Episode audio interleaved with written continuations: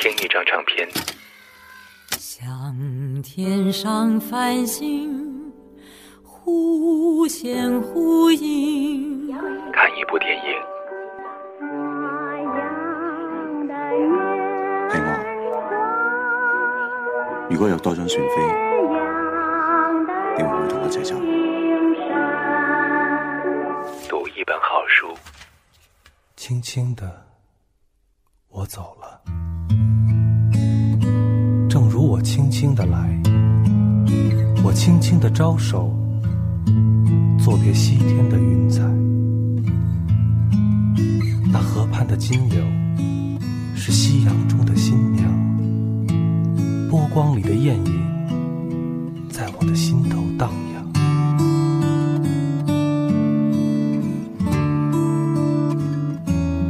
来自我心，用心聆听。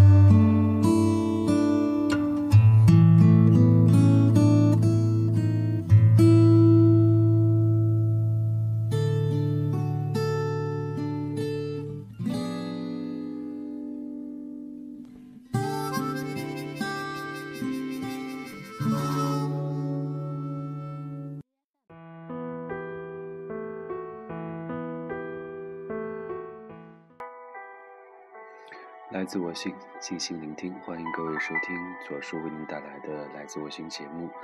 今天要为大家推荐的是一本书，来自蔡雅妮和张爱球合著的《一人食》。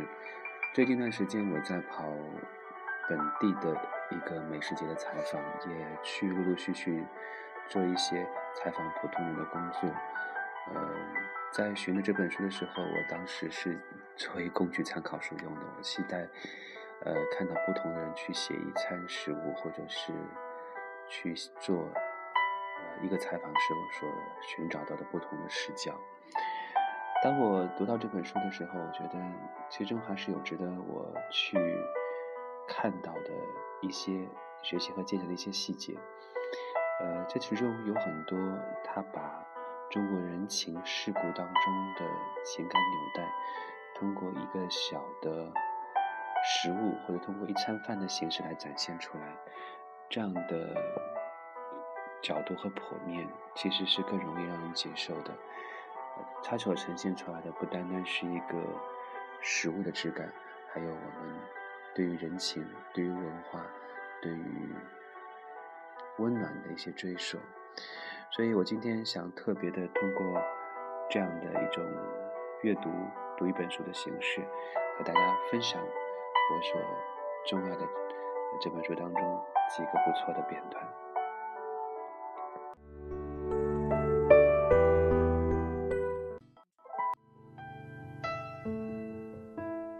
当你拆卸掉听觉所有的隔音墙，你会发现，音乐其实是来去时空自由的风。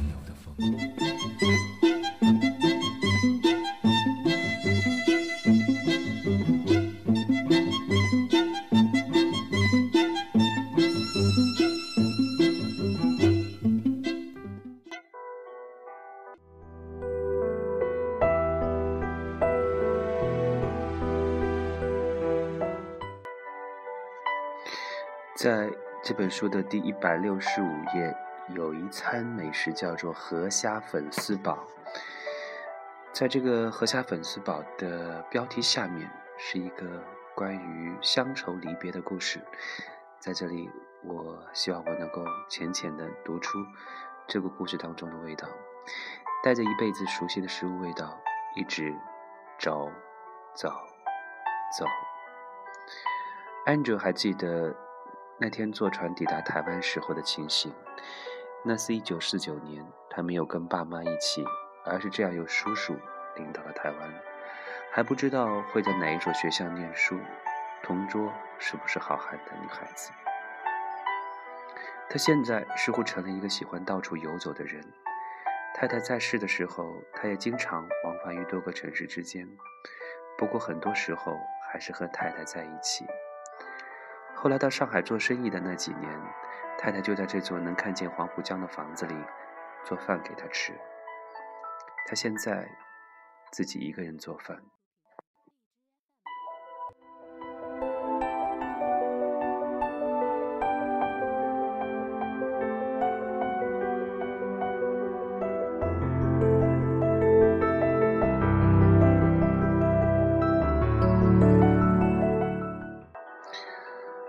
出门远行的时候，只要一个能背能拉的小旅行箱就够了。有宽边沿的帽子、棉麻围巾、垮裤，像一个宫崎骏电影里身负某种神秘故事的老爷爷。从市场买回来的河虾，在盛满清水的脸盆里不甘地扭动着。他站在水池边，拿一把小剪刀给它们一一剪去须，然后扔进一只锅里。上海味道的菜是他最熟悉也最爱吃的菜，即使在台湾生活的那么久。当初他并不是和爸妈一起到台湾，但过了一段时间之后，他们终于团聚了。爸爸在上海做的是出版生意，到台湾继续操持老行当，家里来来往往有很多文化界的人士。他的爸爸在家里只说上海话，所以有些能听懂，有些听不明白的，只能依靠手势来交流。在初到台湾的几年里，爸爸结识的人当中有一些成了他们家的住宿生，也可以说是食客。原因是这些像 Angel 一家一样从内地迁徙到台湾的，但是一时没有找到合适稳定的工作。他们当中有些与出版文化相关的人。也有原先从事会计、行销、教育等行业的人，还不乏一些大学教授。安久下了课回到了家，经常能看到几个人聚在门口谈论这些什么。安久家自幼就有专门做饭的阿姨，到了台湾，住宿生的伙食也是由他们家的厨房包了。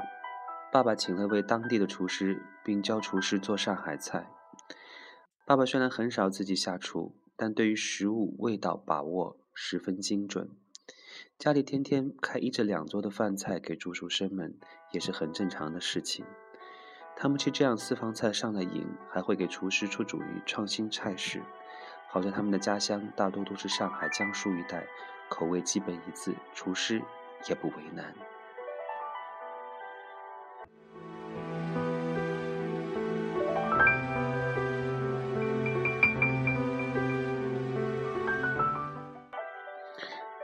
塔库菜没有，冬笋也没有。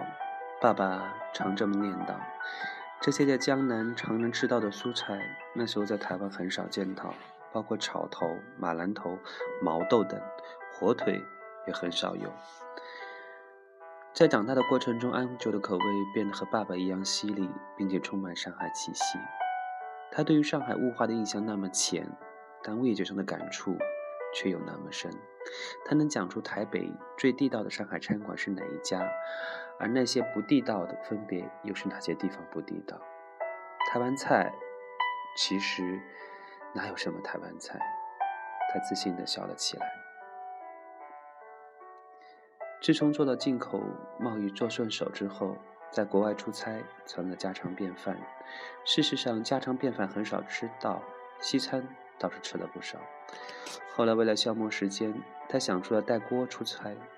如果那时候谁在德国菜市场见到一个提着锅子逛摊的中国人，那就是他。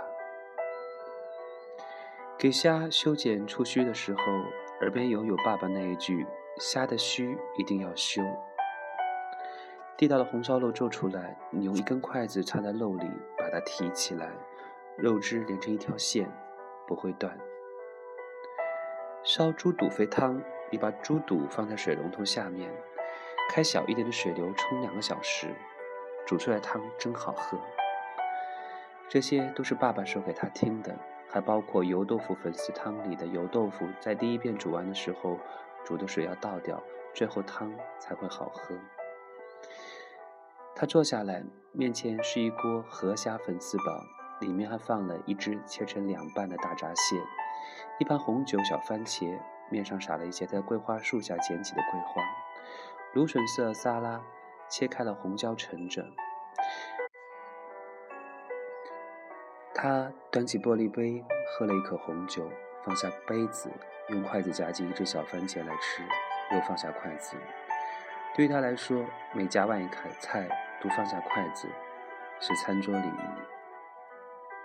外面，墨色渐浓。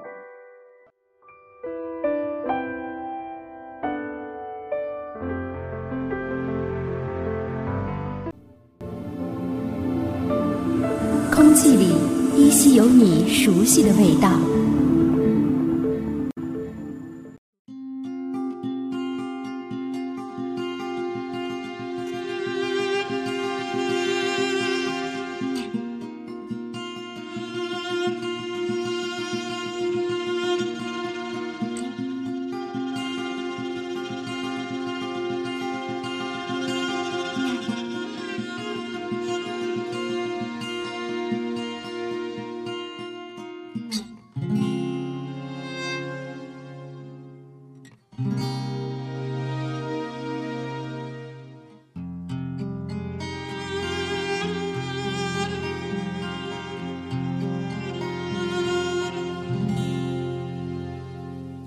乡愁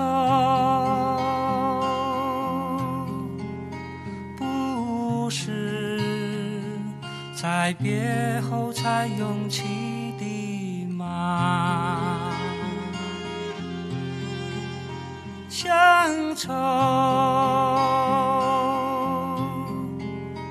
不是在别后才涌起的吗？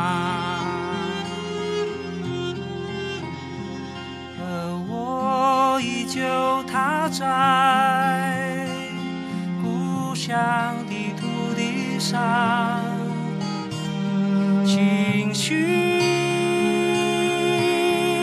为何无端地翻腾？只因为父亲曾对我说，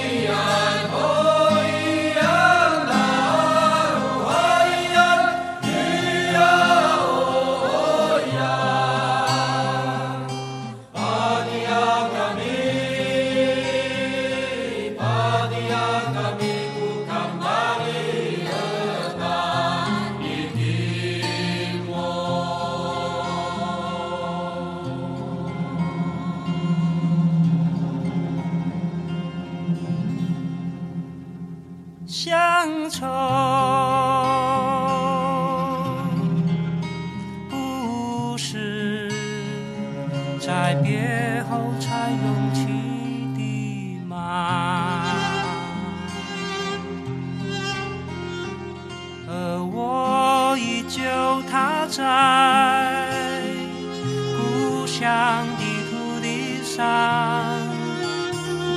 情绪。为何无端地翻腾？只因为父亲曾对我说，这片地原本是我们的啊。乡愁不是在别后才涌起的吗？乡愁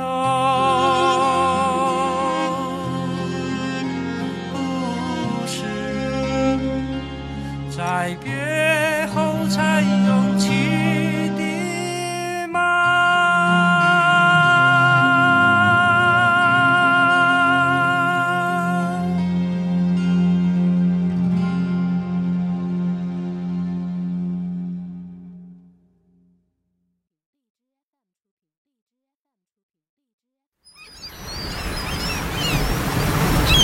左边频道，我们的阅读时光。时光。左边频道，我们的阅读时光。文字对于每个写作者来说都是牢笼，我们内心当中所期盼的画面和我们手上所能够表达出来的技术之间，总归都有一些细微的差别。有一些感受我们体会到了，但是我们却很难用文字把它描摹出来。有时候我们会说文字苍白了，其实或许只是我们功力未曾达到。